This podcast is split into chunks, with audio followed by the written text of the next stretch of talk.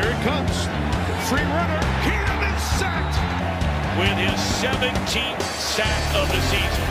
Then for the second straight year, the game ends on a Hill being rushed. They got him. Joey Porter, his first sack of the game. Flacco has time. Now in trouble. And J.J. Watt with the sack. Allo la gang, comment ça va pour cet nouvel épisode? Maintenant que le draft est bien derrière nous, on va passer aux principales infos à retenir chaque semaine. Et cette semaine, ben, on va faire plutôt un tour complet de ce qui s'est passé autour de Aaron Rodgers et comment on en est arrivé là. Et, après, et on fera aussi les infos des petits ajouts vraiment intéressants qui ont été faits dernièrement. Et on va commencer tout de suite par les dernières infos. Alors, je vais pas parler forcément du, euh, du calendrier qui est sorti euh, spécialement. Alors, pour notifier qu'il y aura deux matchs à Londres, donc on commence à retourner à Londres euh, malgré le Covid, ça a noté quand même. Et les matchs sont quasiment sûrs d'être à Londres, d'après les dernières informations. Après, le mystère restera s'il y aura du public ou pas. Donc, euh, je pense qu'ils vont vendre des tickets, mais euh, pas bien sûr qu'il y aura de grand public, en tout cas étranger. Il y aura des Anglais, mais je suis pas sûr qu'il y aura. Normalement, il y a beaucoup de Français qui y vont, mais là, je suis pas sûr qu'il y aura beaucoup de Français qui pourront y aller parce que déjà, on il n'y a plus l'Union européenne euh, pour les Anglais et en plus, avec le Covid, je suis pas sûr que les frontières en Angleterre sont ouvertes, surtout fin octobre. L'autre info, c'était que Eric Fischer a signé avec les Colts, donc pour 9 millions des boîtes. Moi personnellement, je pense que c'est un bon, c'est un bon fit. Euh, après, je pense que c'est pour ça qu'ils n'ont pas pris de left tackle lors de la draft, mais quand même, il, va quand même revenir d'une grave blessure, donc on va, se demander où l'on est forcément lors de la prochaine saison, mais dans les faits, c'est quand même une bonne recrue et, et c'est vrai qu'il y a resté quand même beaucoup de tackles sur le marché après la free agency et après draft. Donc, on savait quelques équipes allaient forcément en, chercher, comme les Ravens et comme les Colts, notamment, c'était deux en priorité. Les, Colts, euh, les Ravens, on s'en doutait un peu, ils étaient sur Villanueva pour un right tackle. Donc là, pour un left tackle, euh, c'est pas déconnant non plus de côté chez les Colts. En tout cas, Carson Wentz sera bien protégé l'année prochaine du côté Indianapolis. Maintenant, on va passer au gros dossier. Et oui, le gros dossier, c'est comme Aaron Rodgers. Aaron Rodgers has told certain members of the organization that he does not want to return to the Green Bay Packers. And this is an issue that has gone on throughout the course of the offseason, so much so that each of the Packers' main individual decision makers, the Donc les dernières rumeurs, bon, c'est plus de la spéculation malheureusement. Les infos américaines parlent qu'on aurait offert un gros contrat pour le garder côté Packers, qui n'aurait pas de sens du tout par rapport à l'histoire, ce qui s'est vraiment passé. Donc je pense que c'est plus des spéculations d'autres choses, donc c'est vraiment pas intéressant. Je pense que je pourrais revenir sur les possibles trades à la fin, mais on va être expectative. Et forcément, des expectative, on aller dans un peu en fantasy. Donc pourquoi pas en parler en fin d'épisode, mais euh, c'est pas ce qui m'intéresse le plus. Moi, ce qui m'intéresse le plus, c'est comment nous sommes arrivés là à cette guerre d'ego. C'est vraiment une guerre d'ego qui a entre Aaron Rodgers et son general manager Brian Gutekunst. Donc on va regarder ça de plus près. Alors le GM est arrivé en 2018 et quand il est arrivé, l'objectif est clair, c'est forcément gagner une nouvelle bague et peut-être la dernière pour Aaron Rodgers. Donc c'est sûr que quand un nouveau manager arrive, il veut créer un peu sa propre équipe. Il veut forcément tourner une page aussi, parce que c'est pas son équipe qui est faite, c'était une autre équipe qui était formée. Et à l'époque, quand même, les Packers sont un peu, et un peu en fin de course, a besoin de renouvellement, donc c'était normal de prendre un nouveau GM. Et on restait sur des, quand même des contre-performances de la part de cette franchise. Il y a quand même eu des joueurs vraiment importants qui ont été coupés lors de la première intersaison de la part du GM en 2018. Et notamment Jordi Nelson qui était un des receveurs historiques et emblématiques, notamment des Packers et de l'époque Rogers. Donc c'est sûr, ça a foutu un peu un, coup à moi avec Rogers, mais ce qui a été le plus dur, c'est qu'il y avait un Alex Van Pelt qui était en fin de contrat, qui a été non reconduit par le GM, qui est le coach des quarterbacks. Il y a toujours une relation particulière entre un coach et son quarterback, et c'était un peu le coach historique de Aaron Rodgers, donc ça, ça a foutu un gros coup au moral déjà à Aaron Rodgers, donc ça fait quand même mal, tu vois, passer à autre chose. Donc la saison 2018 passe, et on va passer au 2019. 2019, ben ça va continuer ainsi. On va continuer ainsi, on va continuer le nettoyage, et là, ça va être vraiment le vrai, vrai nettoyage pour cette équipe, parce que ça va vraiment bouger déjà. Au poste de coach, McCarthy est limogé, on prend Matt Lafleur. Donc là, je pense pas qu'Aaron Jonas était contre et émotionnellement, il n'y a pas de frustration autour de, ça, en tout cas pas de connu. Mais c'est plus autour de ce qui a été fait à côté, c'est Clay Maitous, Ranel Cobb qui ont été coupés. Et surtout, il y a Jake Komoroa qui a été un, qui est un receveur qui a été coupé en septembre, la saison d'après. Donc là, on a sa off-saison 2019. Hein. Et du coup, il était vraiment proche de ce joueur. Et surtout, la veille, il avait complimenté ce joueur à Ron Rodgers à la presse. Et le lendemain, il est coupé par le GM. Donc là, on peut vraiment dire, quand il y a ce genre de choses qui se passent, c'est qu'il y a vraiment une guerre d'ego qui s'est installée. Parce que quand tu es le GM d'être ton franchise quarterback, qui complimente un joueur et le lendemain tu le coupes, c'est que Ok, il veut marquer son territoire. Très clairement, là, il y a une, vraiment une politique de marquer son territoire. Alors, Rogers c'était pas mal déçu de perdre un peu tous ses amis, parce que c'est un peu des amis à force, ça fait de nombreuses années qu'ils jouent ensemble, et surtout, ils ont gagné ensemble, donc c'est ça. Mais bon, après, elle partie d'un club de foot, donc c'est comme ça, en fait, ça va très vite, ça doit aller très vite aussi, parce que faut toujours rester compétitif, et là, c'était vraiment, des tensions sont créées autour de ça, et je pense surtout de Jack Komoroa, parce que c'est vraiment là on va dire ok là il y a une guerre d'ego qui s'était vraiment mis en place et là le GM a vraiment voulu marquer son territoire dire c'est moi le boss c'est moi qui commande donc c'est là que ça commence vraiment à être intéressant et je pense que là la saison de 2000 la off saison 2020 va être le point de nos retours par notamment un événement un événement y a eu des rumeurs autour de cet événement d'ailleurs, disant que quand ils ont trade up, les Packers voulaient prendre un receveur. Mais les deux receveurs qu'ils voulaient ont été pris juste avant. Du coup, ils étaient obligés de prendre le quarterback Jordan Love. Alors cette théorie, j'ai du mal à y croire personnellement parce que quand tu trade up, tu dois anticiper les coups. Donc là, c'est-à-dire que tu n'aurais pas anticipé les choix et tout. Moi, j'y crois pas vraiment du tout. Il voulait Jordan Love. En tout cas, Jordan Love est repêché. Pendant cette draft 2021, au premier tour, ils ont trade up. Ça, ce n'est pas le problème. Aaron Rodgers, sur le fond, ne reproche rien à son GM. C'est sur la forme qu'il reproche et c'est là que c'est vraiment intéressant il y a peu une règle non écrite, c'est un peu dans la culture, comment dire, je sais pas, c'est un peu d'un côté formel. Quand tu repêches un QB, tu préviens ton QB titulaire. Ou en tout cas ton, ton QB qui a plus de chances de titulaire. Par exemple, cette année, tout le monde a, prévenu son QB. Les Vikings, quand ils ont repêché Kellen ont prévenu avant la draft à, à Kirk Cousins qui est dit ok cette année on va vouloir drafter un QB. Les Vikings étaient prêts à repêcher James Fils, il était encore disponible en 14e position. Donc c'est ça. Pour les Bears, Annie Dalton était à peine arrivé, il a signé juste un contrat à court terme chez les Bears. On l'a dit, on va repêcher un QB.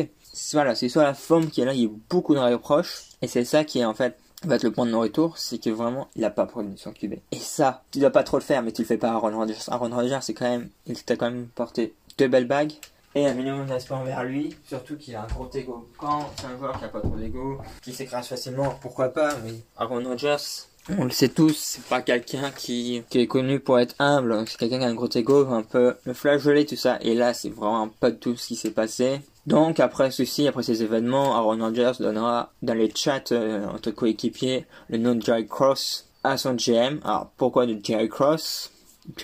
Qui sait surtout, c'était le GM des Bulls pendant les belles années de Michael Jordan.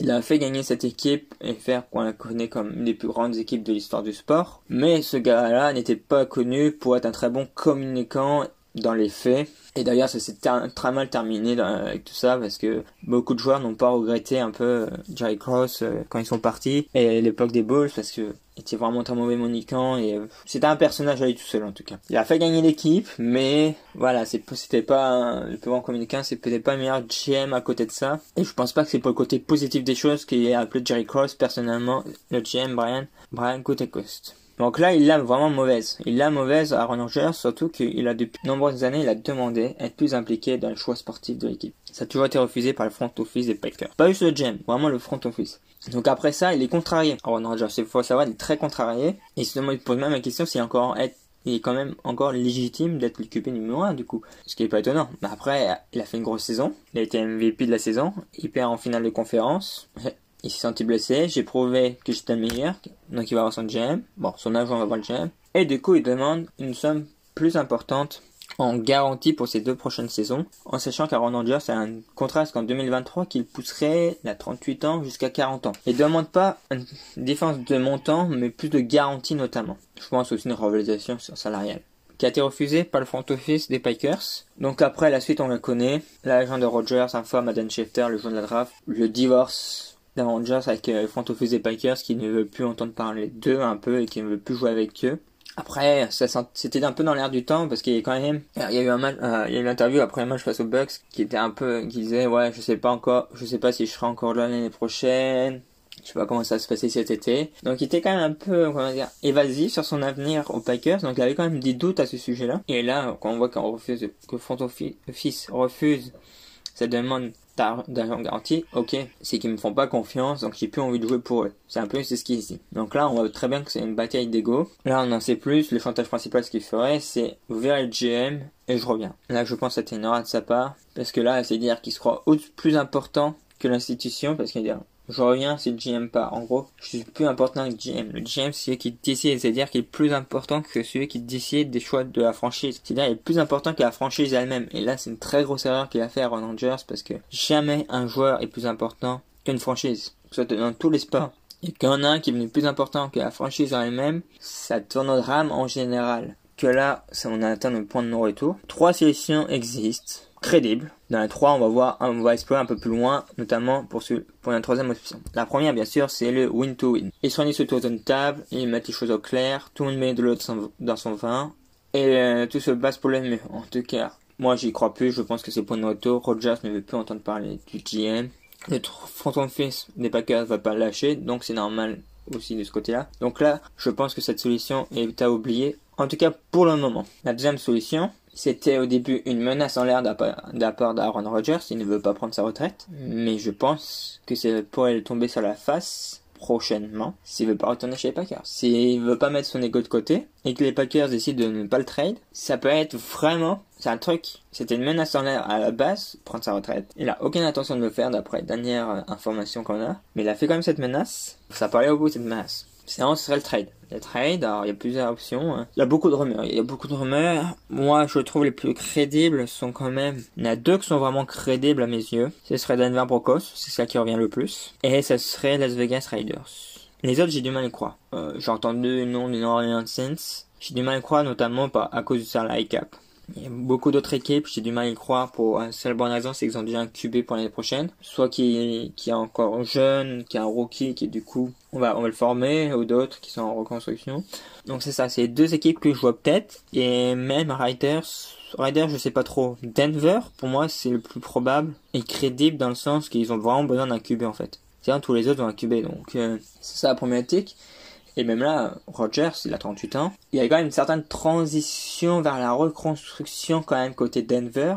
Est-ce que ce serait le moment d'important de prendre un QB Tout dépendra, je pense, du début de saison des, Denver Broncos. Si Denver Broncos, si demain il commence à être vraiment bon, mais il manque quelque chose pour être pour aller chercher le, les playoffs, ouais, pourquoi pas, ils attendront Rogers, mais il faut qu'il en soit là. Et ces dernières, ces dernières saisons, ils étaient quand même loin d'aller en playoffs, donc c'est ça, mais c'est vrai qu'après ils ont, ils ont personne en QB donc de vraiment euh, solide donc c'est sûr que ça pourrait aider. Mais après, t'as un Ron Rodgers à 38 ans, d'une saison à maintenant à 38 ans, je vais une saison à, à l'autre, les joueurs peuvent vraiment baisser en efficacité et en général, c'est assez rapide au football. Donc c'est ça qui est vraiment intriguant là-dedans, c'est est-ce que ça vaudrait vraiment un coup de faire ça, ce trade? Moi je trouverais, si tu veux reconstruire, tu fais pas Rodgers. Si tu, veux gagner en one shot, Ouais, tu le tentes, tu le tentes. Mais euh, combien de tours de draft? Matthew Stafford, qui a été, qui a été traité, c'est, il a quand même que 32 ans, donc il a pas le même âge, il a encore un peu d'avenir devant lui. Bon, après, vous allez me dire, Car Rogers a fait plus que Matthew Stafford dans sa carrière, je suis d'accord, mais il n'a pas été dans la même équipe non plus. Donc c'est bon, c'est à voir. Donc c'est vrai que j'ai encore, j'ai du mal à voir un trade, personnellement. J'y crois pas trop. Moi, je trouve qu'on est vraiment spéculatif. Les seuls qui seraient vraiment crédibles pour moi, c'est Denver. Et même Denver, ça dépend ce qu'ils veulent vraiment. C'est une jeune équipe Denver. Ils sont vraiment en construction. Ils ont pris un jeune, ils ont pris John Jody euh, en receveur. C'est encore jeune, je trouve. Donc ouais, c'est ça. C'est à voir. C'est à voir, mais euh, même Denver, j'ai du mal à le voir en fait. Et j'ai l'impression qu'il va être bloqué en fait. Moi, je pense personnellement, soit c'est la retraite par Aaron Rodgers qui va se passer. Parce que je n'ai pas dit aussi cette information, mais ils ont commencé à regarder ailleurs, les autres QB, ils ont même mis euh, Bortles a été signé cette nuit. Donc là, ça fait quand même que on commence à envisager la vie sans lui. Donc déjà, on n'y croit plus vraiment qu'il revienne. Donc il reste vraiment deux solutions, c'est soit la retraite. Moi, je trouve que c'est la plus crédible. Ou un trade. Si le trade se fait, il se fera au niveau de la trade line. Ou en tout cas, dans pas avant le début de saison. C'est sûr que les Packers vont tenter jusqu'au bout d'avoir Rogers. Dans le sens que tu veux pas jouer, tant pis pour toi, ils vont se dire ça. Ils vont faire le mois de septembre, ils vont voir comment ça se passe, ils vont faire septembre-octobre. S'ils voient qu'ils sont quand même dans le, dans le game malgré ça, ils vont espérer miraculeusement un retour de Rodgers. Mais s'ils sont pas dans le game pour, pour les playoffs, en sachant qu'il y a un match en plus cette année, donc il euh, faudra perdre un peu plus de matchs pour être plus dans le game, donc c'est même avec un 2-4 euh, sur, sur, le premier mois, tu peux quand même rester dans le game. C'est ça qui va être intéressant. Pour dire que s'il y a un trade, ce sera pendant la saison. Et je pense pas qu'on puisse avoir un trade de Aaron Rodgers avant le début de saison. Euh, j'ai vraiment du mal à, le voir. Et j'y crois pas vraiment. Je pense que s'il y a un trade, ce sera pendant la saison. Donc voilà. moi, à mon avis, personnellement, sur ce qui se passe. C'est une guerre d'ego, clairement. C'est une guerre d'ego entre les deux. C'était mon titre d'ailleurs de mon papier que je vous invite à, lire. Mais c'est une guerre d'ego.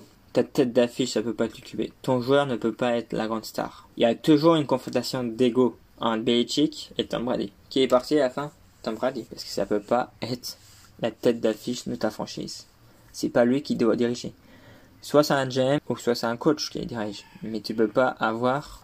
Il y a très peu de coachs qui dirigent dans les faits. Hein. C'est il y a que les Saints ou les Patriots qu'on va voir ça, mais c'est des coachs vraiment historiques clairement pas, tu peux pas avoir un joueur qui décide pour la franchise et euh, qui demande à être consulté.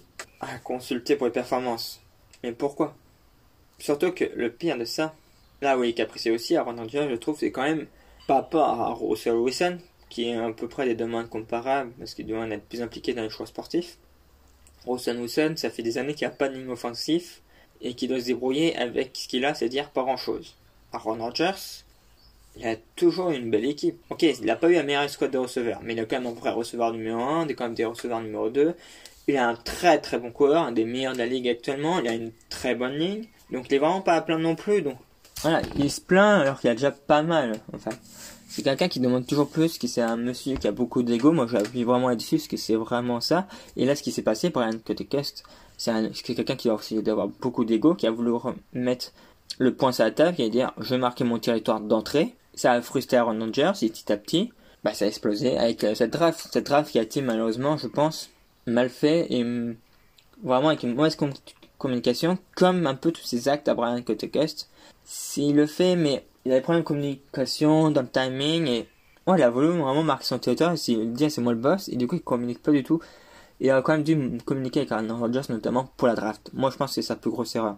Et c'est ça qui a fait la fracture en tout cas, Brett Favre a dit à Aaron Rodgers que c'était peut-être la fin de son histoire pour lui aux Packers.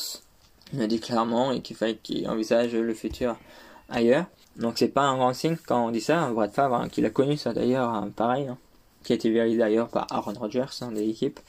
Bah, sur le terrain en tout cas, fait du terrain par, par les performances d'Aaron Rodgers qui ont été assez fabuleux. Je pense que c'est moins en moins sûr qu'on voie Aaron Rodgers au milieu de Packers. Je pense même que c'est fini. Mais est-ce qu'on verra un jour sur le terrain? Moi, j'en suis pas sûr non plus. Et c'est vraiment une guerre d'ego entre les deux, mais en même temps, qui est compréhensible. Le problème, c'est le timing. C'est le timing parce que aucun des deux n'a mis de l'eau dans son vin. Et c'est bien ça le problème. Et les deux ont dû mettre de l'eau dans son vin, notamment le GM, parce que cette équipe est quand même reste quand même sur deux finales de conférence. La deuxième, elle joue pas grand chose. T'es pas loin d'aller chercher le Super Bowl. Et là, en manquant de communication, t'as tout fait exploser. Et tes chances, si t'as pas Aaron Joss l'année prochaine, tes chances d'aller au Super Bowl sont nulles quasiment. Parce que là, c'est euh, le début des péripéties pour cette équipe. Hein. Si Aaron Rodgers ne revient pas, t'as pas de QB, ton coach, on sait pas encore s'il est talentueux. On sait, moi personnellement, j'ai encore des doutes sur, le coach euh, Matt Lafleur.